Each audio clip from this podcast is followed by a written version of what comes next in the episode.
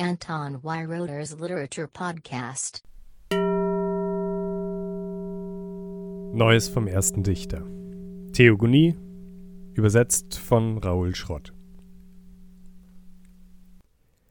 Die göttliche Familie der griechischen Antike hat ihre ganz eigenen Probleme. Die Erde Gaia und der Himmel Uranus zeugen eine erste Generation von Nachkommen, die Titanen, aber Uranus findet alle seine Kinder so hässlich, dass er sie in den Mutterboden zurückstopft. Die Erde wehrt sich dagegen und stiftet ihren Jüngsten, Kronos, dazu an, den eigenen Vater gewaltsam zu kastrieren.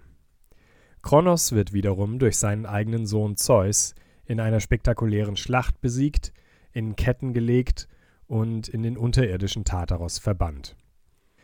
Damit steigt Zeus zur Spitze der olympischen Hierarchie auf und zeugt mit verschiedenen Partnerinnen einen gigantischen Stammbaum von Göttern und Halbgöttern. Das alles und noch viel mehr berichtet Hesiods Theogonie, das älteste überlieferte Werk der griechischen Literatur. Raoul Schrott hat es vor ein paar Jahren neu ins Deutsche übersetzt und über den historischen Kontext einen ausführlichen Kommentar angefügt, der auf das Werk und auf Hesiods Rolle in der Literaturgeschichte ein interessantes Licht wirft. Von besonderer Bedeutung sind hierfür die Musen, die Hesiod am Anfang der Theogonie anruft, damit sie ihm die darauf folgende Dichtung über die Götter eingeben. Heil euch, ihr Töchter des Zeus, legt mir eure Lieder süß in den Mund, um das heilige Geschlecht der ewig Unsterblichen zu preisen.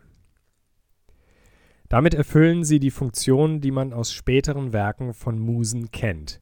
Sie inspirieren den Dichter und durch ihre Eingebung ermöglichen sie das Kunstwerk. Auf den Aspekt der Künstler-Gehilfinnen wurden sie aber erst im Lauf der Geschichte von Hesiods Nachahmern reduziert. Im Original ist noch klar, dass sie selbst auch Göttinnen sind, die mit höheren Göttern in Verbindung stehen. Durch ihren Gesang erfährt man als Mensch überhaupt erst von den Göttern. Ihre Anrufung ist also nicht nur ein künstlerisches Stilmittel, sondern ein liturgischer Akt. Schrott weist in seinem Kommentar nun nach, dass Hesiod die Musen dem Vorbild einer bei den Hethitern und anderen nahöstlichen Völkern verehrten Gottheit namens Musuni nachempfunden hat. Sowohl die Tänze als auch die Gesänge der Musen weisen Parallelen zu Riten auf, mit denen die Gottheit in diesen Kulturen verehrt wurde Musuni hatte dort ähnlich wie Hesiods Musen die Funktion, die Verbindung zu älteren Göttern herzustellen und diese heraufzubeschwören. Darüber hinaus hatte sie ordnende und richtende Aufgaben. Offenbar hat Hesiod den Kult um Musuni durch Kontakt zu östlichen Kulturen gekannt und Schrott beschreibt im Detail die geografischen Rahmenbedingungen, die das möglich machten dass aus der einen Gottheit mehrere Musen wurden, ist vermutlich durch einen Kreis niedrigerer Gottheiten zu erklären, die mit Musuni assoziiert wurden. Musuni wurde in ihrem Kult gemeinsam mit einer anderen mächtigen Göttin namens Hepat verehrt, eine Art Göttermutter, die Herrschern bei wichtigen Entscheidungen beistand und auf Schlachtfeldern über Sieg und Niederlage entschied. Auch Hepat wurde von Hesiod adaptiert und trägt in der Theogonie den Namen Hekate, vielleicht weil das für griechisches Publikum weniger fremd klang. Er dichtet ihr Verwandtschaftsverhältnisse zu griechischen Göttern an und betont in ihrer Beschreibung, dass sie noch die gleiche Macht genießt wie die alten Götter, die direkten Nachkommen von Uranus und Gaia, weil Zeus auf ihrer Seite ist. In der ausdrücklichen Betonung ihrer Macht und ihrer Fähigkeiten unterscheidet sich der ihr gewidmete Abschnitt auffällig von der Beschreibung der anderen Götter, von denen die meisten nur durch eine einzelne Eigenschaft charakterisiert oder nur beim Namen genannt werden. Schrott sieht hierin einen weiteren Beleg dafür, dass Hesiod die Absicht verfolgte, mit der Theogonie den Kult der Musuni und der Hepat in seiner griechischen Heimat einzuführen die unmittelbaren Umstände, unter denen Hesiod seine Theogonie erstmalig einem Publikum vortrug, sind besonders interessant. Anlass war eine Feier in der Stadt Chalkis, etwa 60 Kilometer von Hesiods Heimatort Askra entfernt.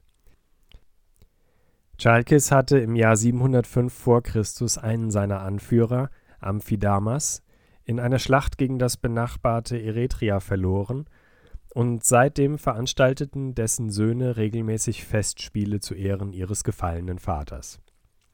Hesiods Theogonie war ein Wettbewerbsbeitrag auf diesen Festspielen, mit dem er in der Sparte Hymnik einen Preis gewann.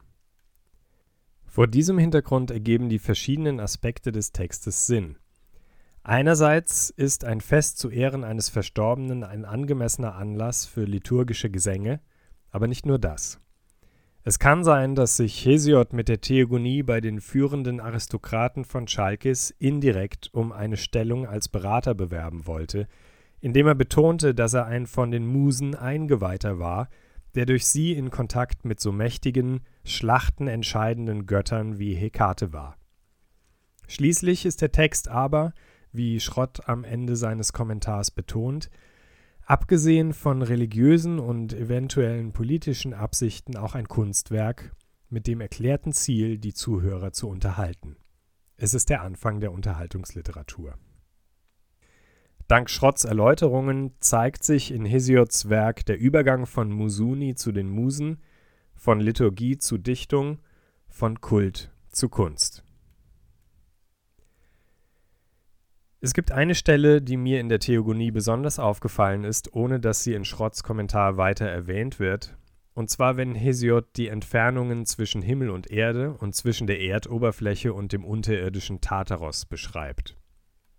Fiele ein bronzener Amboss neun Nächte und Tage vom Himmel herunter und schlüge erst am zehnten auf der Erde ein, und fiele er darauf weitere neun Tage und Nächte von der Erde hinab, so käme er am zehnten im Tartaros zu liegen.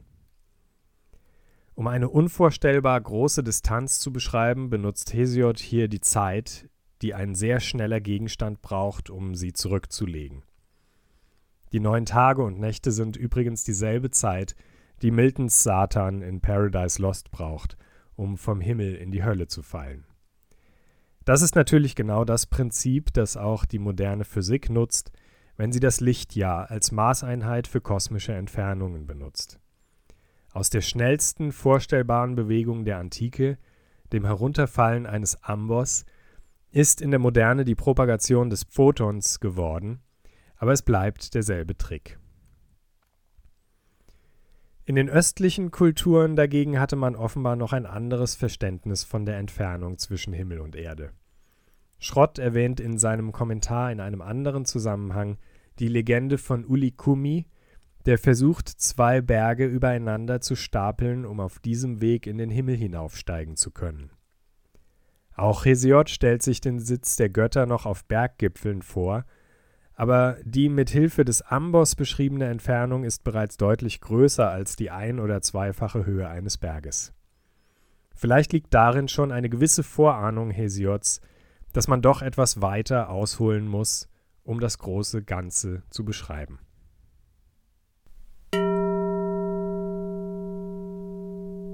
Anton Weiroder's Literature Podcast